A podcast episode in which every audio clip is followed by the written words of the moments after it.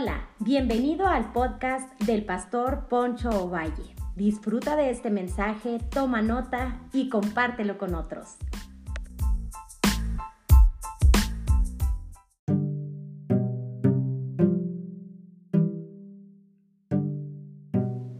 Hola, bienvenidos a otra porción de la palabra del Señor, otra reflexión que creo que como siempre es oportuno escuchar un mensaje, una reflexión de las Sagradas Escrituras. Y quisiera leer Gálatas capítulo 1, versículos 6 y 7.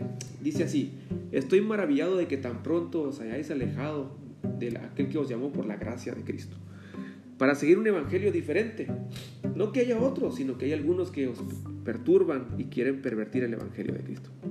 Como ya lo hemos mencionado, los escribas y los fariseos le quisieron echar la mano a la ley y al a los diez mandamientos. Pervirtieron la ley de Dios con mandamientos de hombres. Y vuelvo a repetir una vez más, sabemos que ellos le agregaron 613 leyes.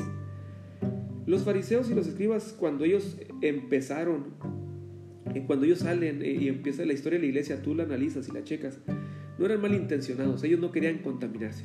Yo considero que los religiosos o las personas demasiado a veces exageradas, pues tienen buenas intenciones, tienen buenas intenciones, pero en ocasiones esas buenas intenciones pueden alejarnos de lo importante que es el Evangelio, de lo maravilloso que es el Evangelio y lo liberador que es el Evangelio.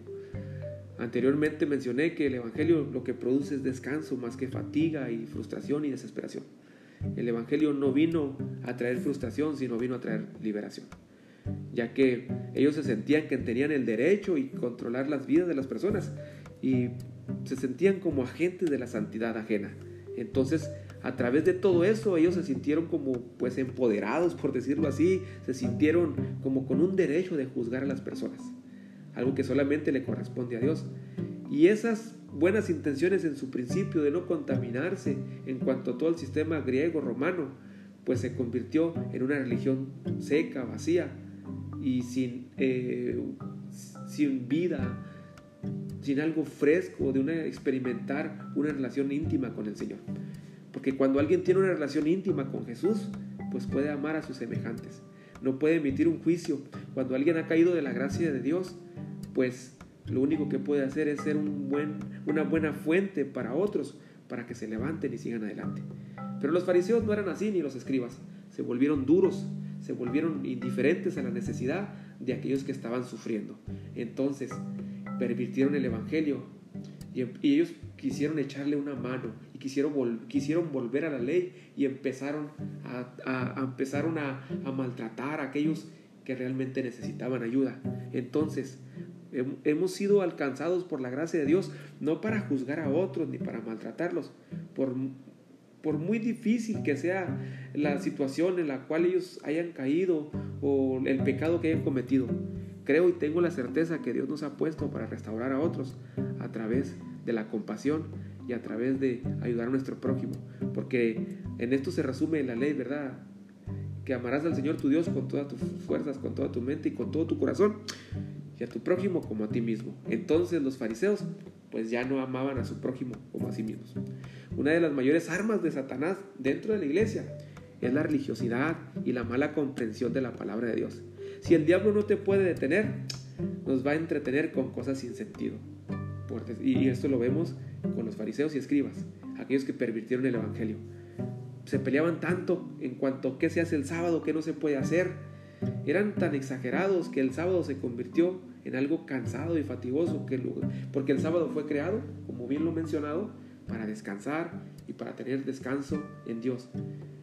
Ellos ya veían el sábado como algo muy, muy pesado. Entonces, una relación con Dios no vino a destruir nuestra vida ni a frustrarnos.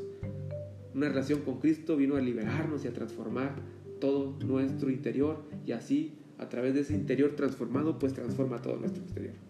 El Evangelio nunca será malo, pero sí los recipientes de los cuales se traslada. Si no limpiamos bien nuestra vida, podemos pervertir el Evangelio y lo podemos mal, lo transmitimos de una manera muy equivocada. Podemos ser bien intencionados, pero si no somos recipientes limpios por la gracia de Dios, comunicaremos muy mal el Evangelio y es donde lo pervertimos. Por eso, cada vez que Jesús le dice a los fariseos, ay de vosotros, fariseos hipócritas, está lleno de muchos sentimientos y una expresión muy profunda de parte de Jesús. La palabra hay expresa diversos estados de ánimo, pena, temor, conmiseración o amenaza. En pocas palabras, cuando tú ves a alguien que amas pero está haciendo algo que piensa que está bien, tú lo ves y dices, ay Dios, la estás regando. ¿Por qué estás haciendo eso? Las cosas no son así. En pocas palabras, Jesús lo decía con compasión, pero a veces lo decía con conmiseración y, y también con amenaza, porque ellos creían y sentían que estaban haciendo las cosas bien. Es por eso que quiero que entendamos muy bien que si nosotros no estamos bien, podemos pervertir el Evangelio y, podemos comunicar un evangelio, el cual no es bíblico, el cual no comunicó Jesús. Entonces, los fariseos habían escuchado las bienaventuranzas, pero las habían escuchado muy mal, porque también escucharon el, el, sermón del monte del Señor Jesús. Cuando vemos todo eso, pues ellos pervirtieron todos esos principios y los quiero mencionar rápido, así de una manera muy rápida. Por ejemplo, cuando encontramos la palabra pobres en espíritu, ellos eran altivos de espíritu. Ellos no vivían las bienaventuranzas, sino que se comportaban de una manera muy equivocada. La Biblia dice, bienaventurados los pobres en espíritu, porque de ellos es el reino de los cielos. Pero sin embargo, vemos a los fariseos, ellos se consideraban que se ganaban el cielo. Y para poder ganarte el cielo necesitas considerarte un pobre en espíritu, porque los que se consideran pobres en espíritu les pertenece el reino de los cielos. Pero ellos se sentían que tenían el derecho, se sentían que porque eran hijos de Abraham, eran orgullosos. En pocas palabras, ellos creían que Dios les necesitaba a ellos. Pero mira, yo te digo algo, nosotros necesitamos a Dios. Y si nosotros sin Dios no somos nadie, y Dios sin nosotros, Él es Dios y sigue siendo soberano, poderoso, Él sigue siendo eterno, porque Él, es, Él nos creó y Él es, y a Él sea toda la gloria y toda la honra. Pero también vemos que ellos pervirtieron que ellos en lugar de ser consoladores, eran destructores. Mateo habla y dice, bienaventurados los que lloran porque ellos recibirán consolación. Pero sin embargo ellos no consolaban a los caídos, sino que los destruían. Podemos ver esa escena cuando aquella mujer que fue sorprendida en el hecho del adulterio, como bien lo he mencionado y voy a próxima cápsula va a hablar de esta mujer que la gracia la favoreció. Pero estos hombres se sentían con el derecho de juzgar. En lugar de darle consuelo a esta mujer, la querían destruir pero gracias al Señor que estuvo en ese lugar y estuvo ahí atento y le dio gracia. Entonces, aquellos que no han no tienen el vaso no está limpio, el corazón no está limpio, sino que hay ira, rencor, resentimiento, pues en lugar de dar consuelo a su prójimo que está sufriendo, van a destruirlo, porque no miran bajo la lupa del evangelio y de la gracia. Cuando tú estás lleno del Señor, vas a ser una persona que entrega consuelo a otros. Por eso los fariseos Dios les demanda tanta, tanta, eh, les demanda tanto cuando les dice, ay de vosotros fariseos hipócritas. Si algo entiendo a través de todos estos pasajes, es que el Señor nos va a demandar más a nosotros que conocemos. ¿Por qué? Porque tenemos las herramientas, conocemos al, al Señor, pero si somos personas faltos de misericordia, faltos de amor, esto refleja que realmente no conocemos a Dios en la intimidad y que no tenemos una relación íntima con Él. Porque el que conoce al Señor, porque Dios es amor y tenemos que dar amor. Pero quiero seguir avanzando. También pervirtieron la mansedumbre y eran, ingobernables. La Biblia dice, bienaventurados los mansos porque ellos recibirán la tierra por heredad. Pero ellos no eran mansos. La palabra manso viene, eh, quiere decir alguien que se deja manejar. Ellos no se dejaban manejar, eran salvajes, eran personas que sentían que ellos podían ordenarle a Dios, sentían que ellos tenían el control de todo. Conoce a personas que sienten y que no se dejan, que no se dejan guiar por Dios. Dios no puede usar una persona de un espíritu independiente. Solamente usa los mansos y por eso esta bienaventuranza tiene una, una promesa maravillosa que dice, bienaventurados los mansos porque ellos recibirán la tierra por heredad.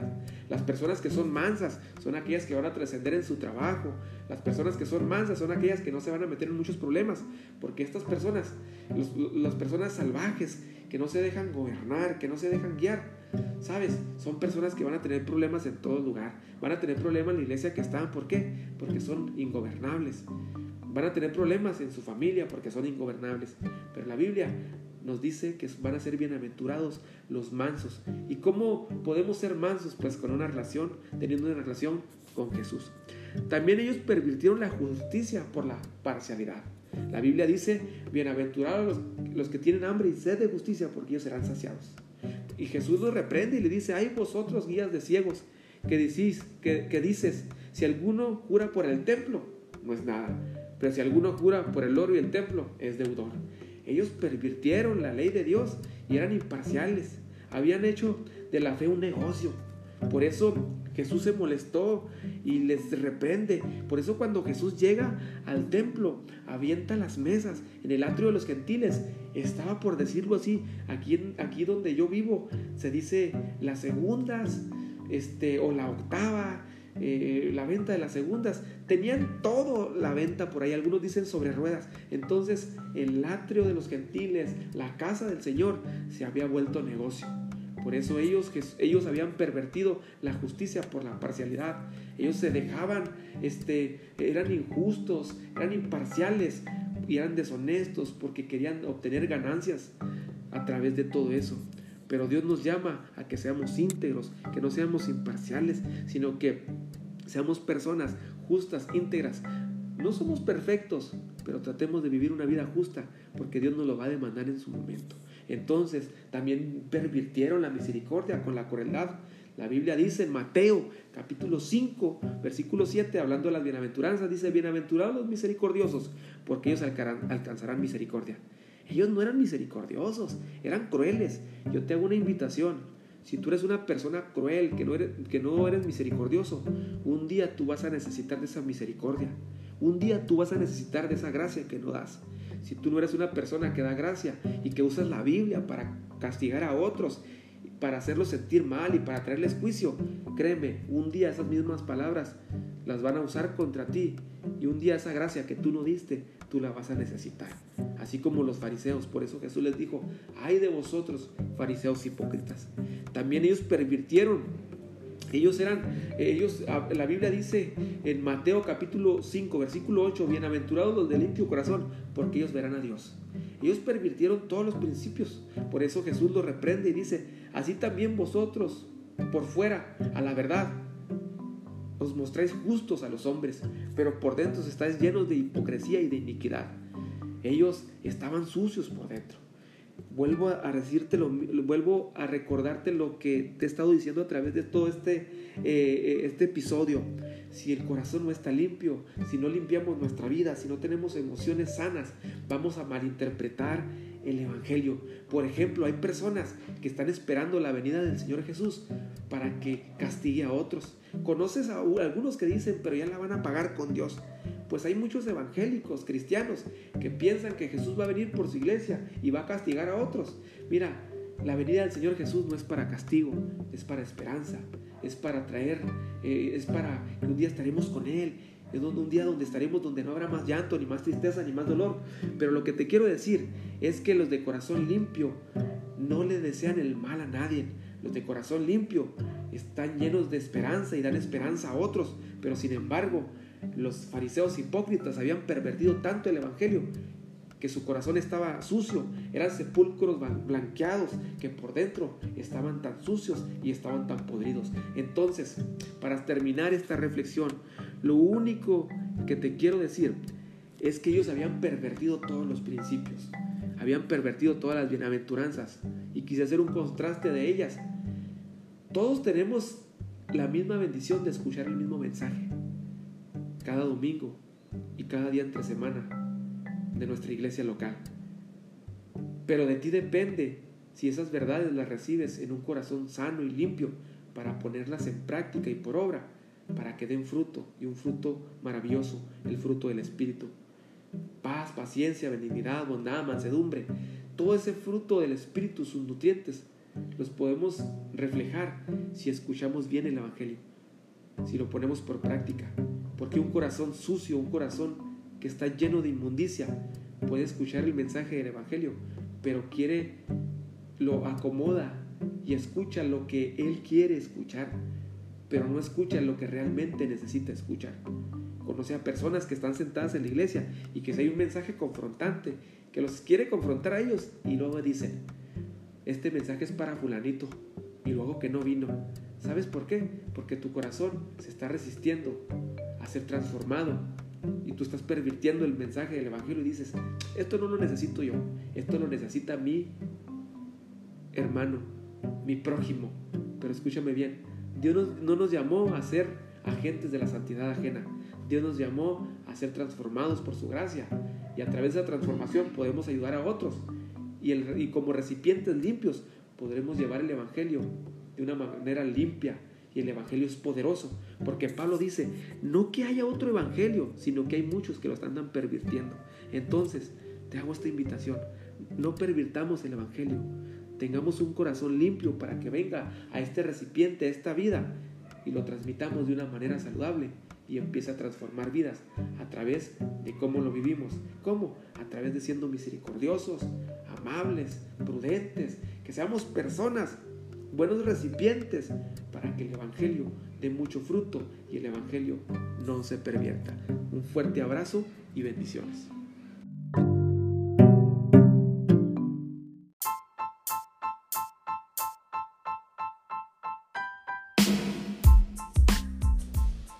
Hola, hola, gracias por habernos escuchado. Yo soy Poncho Valle pastor de la iglesia Casa de Gracia en Delicia, Chihuahua, México.